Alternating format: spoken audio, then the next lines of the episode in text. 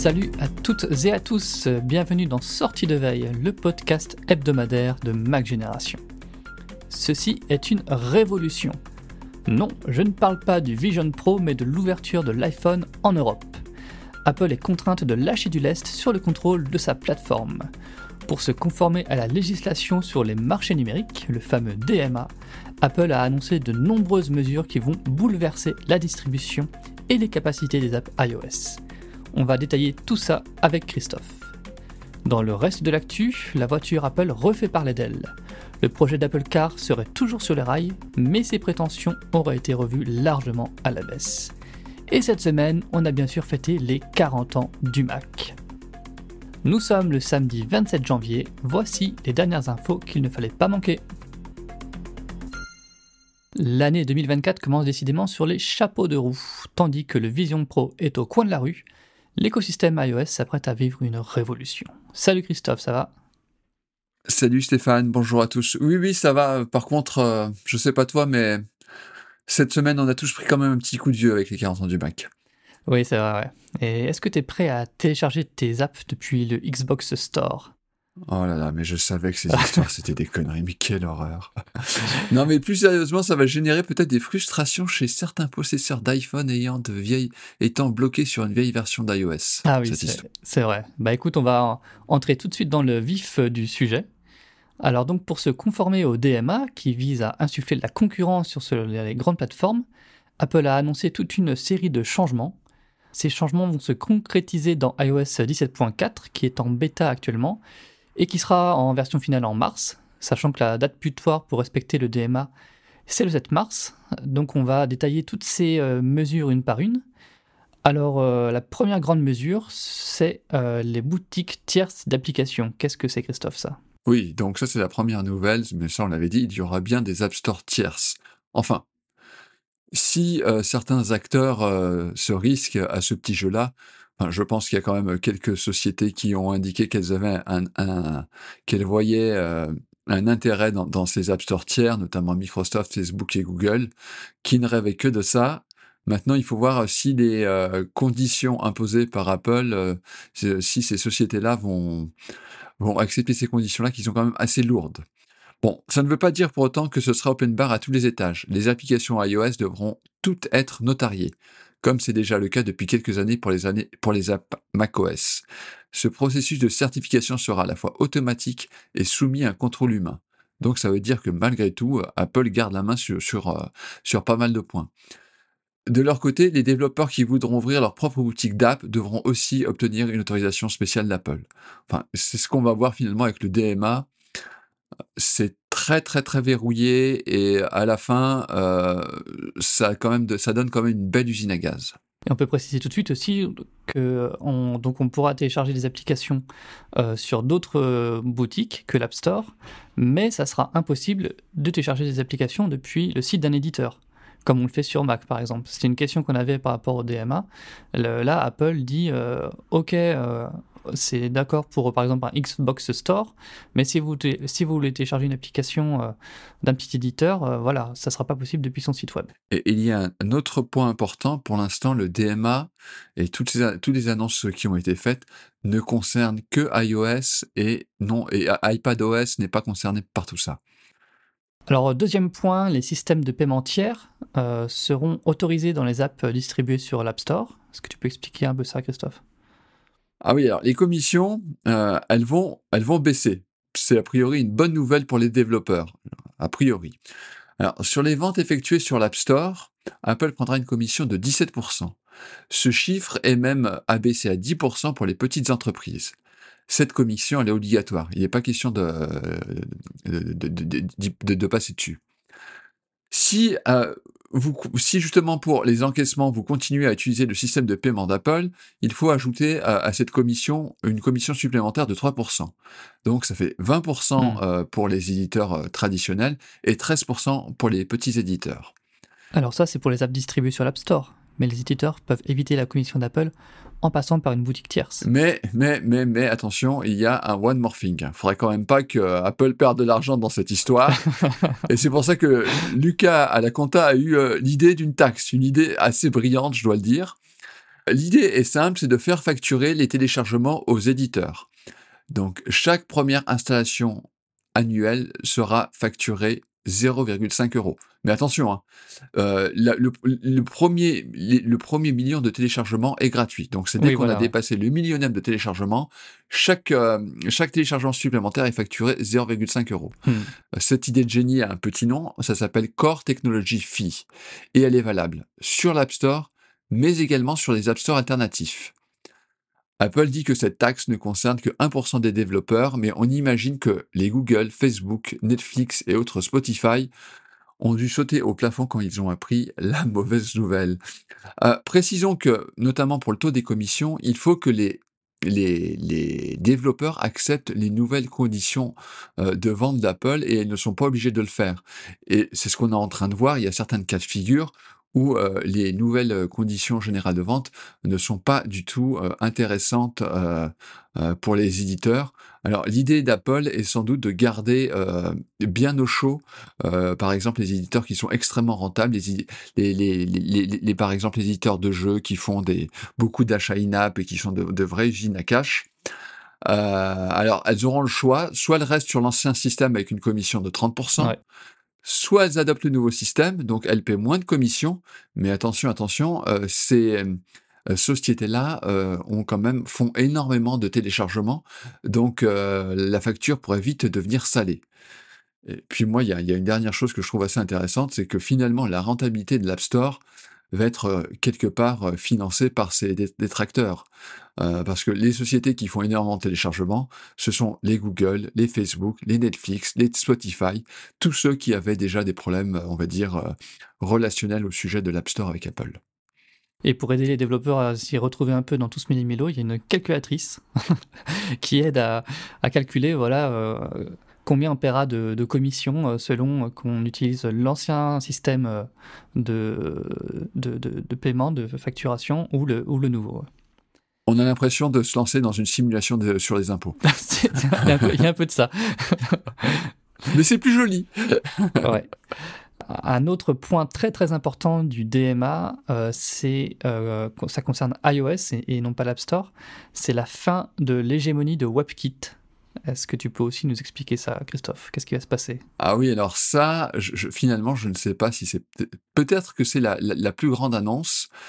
Euh, donc, on va pouvoir euh, installer euh, prochainement. Alors, Chrome, Google avait fait part, travailler déjà sur le sujet depuis, depuis quelques mois. Je ne sais pas ce qu'il en est pour Firefox. Mais donc, euh, on devrait avoir euh, sur l'App on devrait pouvoir télécharger des navigateurs web euh, avec d'autres moteurs de rendu que WebKit. Mmh. Euh, donc ça devrait permettre notamment à, Google et, qui sait à Firefox de proposer euh, des expériences beaucoup plus cohérentes euh, parce que jusqu'à présent les navigateurs tiers que l'on trouvait sur iOS étaient souvent une coquille vide, c'est-à-dire qu'on utilisait le moteur de Safari, il y avait juste l'interface qui changeait quelques fonctionnalités. Là, euh, c'est voilà, c'est le Chrome que vous connaissez sur euh, sur Mac, vous devriez l'avoir sur iOS et vice versa. On espère d'ailleurs que les navigateurs alternatifs, notamment Arc, qui a beaucoup de bonnes idées, euh, en profitera. Enfin, ça, on, ne connaît pas encore leur plan là-dessus. mais alors, c'est très intéressant parce que beaucoup se disaient oui, iOS est limité à WebKit et, et c'est un peu limitant. Euh, après, euh, alors je ne cherche pas forcément à répéter le, discours euh, d'Apple. C'est aussi un moteur de rendu, c'est un projet très complexe. Donc c'est potentiellement de nouvelles failles de sécurité sur sur nos terminaux parce que chaque moteur de rendu a ses failles de sécurité. Je dis pas que WebKit est mieux ou moins bien qu'un autre, hein, mais ce sont des projets tellement complexes que pour les esprits mal intentionnés, ça va être clairement de nouveaux vecteurs d'attaque. Après, à l'inverse, on peut dire aussi que voilà, s'il y avait une faille dans WebKit, bah, tous les utilisateurs d'iOS étaient concernés. Tandis que là, voilà, s'il y a une faille dans WebKit, mais que tu utilises euh, Firefox avec Gecko, bah, tu n'es pas concerné par le problème. Oui, mais alors, c'est quand même utilisé un peu partout dans le système. Mais après, c'est vrai que ça, euh, peut-être que ça a même un avantage d'ailleurs d'un point de vue sécurité. Euh, c'est que donc on imagine, enfin, ces applications seront, seront distribuées sur l'App Store et donc elles seront mises à jour euh, très rapidement via le mécanisme de mise à jour de l'App Store. Hmm. Et finalement, c'est peut-être l'un des problèmes de, de, de Safari à l'heure actuelle, c'est qu'il y a énormément de gens qui traînent à faire les mises à jour et qui se retrouvent avec des Safari entre guillemets vérolés euh, bah, pendant plus de temps que voilà. Donc finalement, c'est de, ce, de ce point de vue-là, c'est- c'est c'est- c'est plutôt une bonne chose, effectivement. Et pour terminer sur le, point des, navigateurs aussi, ce que je trouve hy- hyper intéressant, c'est que bah, là, les, navigateurs tiers, euh, jusqu'à présent, ils ne pouvaient pas avoir d'extension. La, version Android de Firefox est ouverte aux extensions de, Firefox. Donc euh, potentiellement, on pourrait avoir un Firefox iOS avec les extensions euh, de Firefox Mac. Et sachant que Firefox a des extensions assez populaires qui ne sont pas disponibles sur Safari parce que WebKit ne prend pas forcément en charge toutes les mêmes choses que Firefox, ça pourrait euh, apporter des, des nouvelles extensions intéressantes sur, euh, sur iOS. Mais, mais pour Apple, c'est un, un vrai danger parce que euh, finalement, Safari, le succès de Safari, c'est iOS. Mm. Et euh, si les navigateurs tiers viennent à prendre une part importante, Mhm. on va dire 40 ou 50%, quand on connaît la machine de guerre de Google, rien n'est impossible. Euh, ça pourrait euh, mettre, enfin, le, à terme, on pourrait imaginer que euh, le moteur de rendu d'Apple soit un petit peu euh, délaissé. C'est un, c'est un vrai risque. Ouais. Mais moi, moi, ce que je trouve positif, finalement, c'est que je trouvais que Apple s'était un peu endormi euh, sur ses lauriers avec les dernières versions de Safari qui, qui n'évoluaient qu'à minima, je trouve. Et j'espère que ça va un petit peu relancer la machine. Enfin, ça, on verra ça à la WDC à l'été, cet été. Autre euh, point d'ouverture euh, du, du DMA, c'est l'ouverture de la NFC de l'iPhone. C'est aussi un changement important. Ah, clairement, ça, c'est ce qui signifie, autre- autrement dit, c'est la fin du monopole d'Apple Pay. Ouais. C'est presque étonnant que c'est duré euh, si longtemps. Euh, donc, les applications de paiement pourront se servir de la puce NFC sans passer par Apple Pay ni l'Apple ni l'app carte. Pas Apple Carte, hein, ça n'existe pas encore. Alors, je suis très curieux de voir les, les conséquences que cela va entraîner. Euh, euh, ça peut être à double tranchant, hein, parce que euh, Apple Pay est quand même très pratique pour les utilisateurs. Mm. Est-ce qu'on va se retrouver avec des banques euh, qui vont faire, vouloir faire machine arrière et imposer un système avec euh, des histoires de login, en faire des choses extrêmement compliquées? Euh, ouais, je, je, je, je, suis impatient de, de, de voir ce que, ce, ce que cela va donner, mais c'est sûr que, là, enfin, voilà, que, que, que Apple a un- le monopole sur une puce dans, dans son téléphone, euh, oui, ça, ça, ça ne pouvait pas durer éternellement cette affaire. Et enfin, euh, dernier point, alors c'est pas, euh, c'est un peu spécial parce que celui-ci n'est pas valable uniquement pour l'Union européenne, mais il a été annoncé en même temps euh, que les autres et ça découle en fait du DMA en quelque sorte. C'est l'autorisation des services de cloud gaming sur iOS. Oui, alors ça, ça va être une petite révolution dans le domaine du jeu. On sait que Microsoft était très intéressé par l'iPhone, ils avaient fait plein d'efforts, ils avaient fait, euh, enfin, ils avaient tout fait pour pour pour euh, pour arriver sur l'App d'une manière ou d'une autre, et ils n'y étaient pas arrivés. Donc c'est une concession d'Apple. Euh, on sait que Amazon avait des projets dans ce domaine-là. On sait aussi que Netflix cherche à renforcer son offre de jeux et qu'elle connaît a priori un certain succès, même si c'est pas forcément du cloud gaming. Bah là, j'ai envie de dire, tant mieux pour les utilisateurs, ceux qui veulent jouer avec de, de- vrais jeux sur, sur leur iPhone auront cette possibilité-là. Euh, Enfin, c'était possible, hein, euh, mais il, fa- il fallait passer jusqu'à présent via, via un, naviga- na- un navigateur web, ouais. c'était pas forcément euh, très plaisant. Euh, donc là, ça va sans doute euh, euh, démocratiser cette pratique. Euh, bah, à voir et à voir euh, comment Apple va réagir, notamment avec euh, Apple euh, Arcade. Est-ce que ça va la pousser, est-ce que ça va la booster à, à passer à la vitesse supérieure? Ça, seul l'avenir nous le dira. Comme euh, le, le- le succès de ces différentes, euh, de ces différentes propositions, est-ce qu'on aura finalement c'est une vraie question hein, de, de savoir est-ce qu'on aura deux ou trois App Store alternatifs ou, ou est-ce qu'on en aura des dizaines? Euh, de la façon dont le cadre est planté, je pense qu'il il y a des sociétés qui vont y réfléchir deux ou trois fois avant de se lancer. Alors, quand on a les moyens de Google ou de Microsoft, on peut à la limite y aller tête baissée. Euh, mais quand on est un acteur plus petit, euh, je suis pas, suis pas certain euh, que ce soit une bonne idée. Faudra voir, c'est une des questions, une des nombreuses questions euh, qui seront à suivre dans les prochaines semaines, prochains mois avec le DMA. C'est vrai qu'il y a évidemment les gros acteurs qui sont intéressés par l'ouverture de, boutiques tierces, mais il y a aussi des, plus petits qui ont manifesté leur intérêt. Je pense à Setup ou Altstore, donc on suivra ça. En tout cas, ça va faire beaucoup de, concurrence à Apple sur sa propre plateforme. Donc on suivra ça dans les prochains mois. On va passer à un autre sujet. Alors maintenant que le Vision Pro est presque une réalité, on peut se mettre à rêver du prochain produit d'Apple. Et ce produit, bah, ça pourrait être une voiture. Les rumeurs s'étaient calmées à ce sujet depuis quelques années, mais Mark Gurman les relance. D'après le journaliste de Bloomberg, Apple prévoit de commercialiser sa voiture en 2028 au plus tôt. Le projet aurait été complètement remanié. Au départ, euh, Apple voulait créer un véhicule totalement autonome, Finalement, la conduite autonome euh, se limiterait au niveau 2 sur 5, c'est-à-dire que la voiture pourrait accélérer et freiner d'elle-même ainsi que suivre les voies. Alors ça n'a plus rien d'original aujourd'hui, c'est ce qu'on trouve dans de plus en plus de voitures, je pense au, Tesla. Apple compterait se démarquer avec un design élégant, des dispositifs de sécurité innovants et une euh, interface utilisateur unique.